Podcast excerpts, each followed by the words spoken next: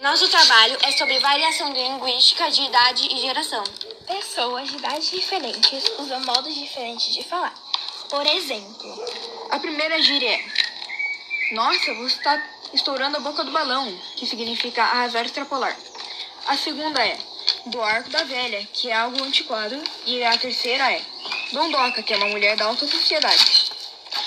As línguas mudam ao decorrer do tempo. Novas palavras são introduzidas e algumas são retiradas. E aí, brotei aqui, primeira gíria.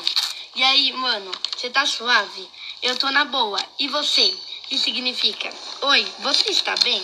Segunda gíria. Se liga na parada, se liga na ação. Que significa? Preste atenção agora no que vou fazer. é comum pessoas de idade não entenderem o que jovens hoje em dia falam. Um exemplo, E aí, meu brother, você tá sussa pra festona de amanhã? É, meu neto, você vai fazer 15 primaveras amanhã. Vai ser muito batuta. Mas o que significa esses bagulhete aí de primavera e batuta? Não entendo muito. Você pode me explicar?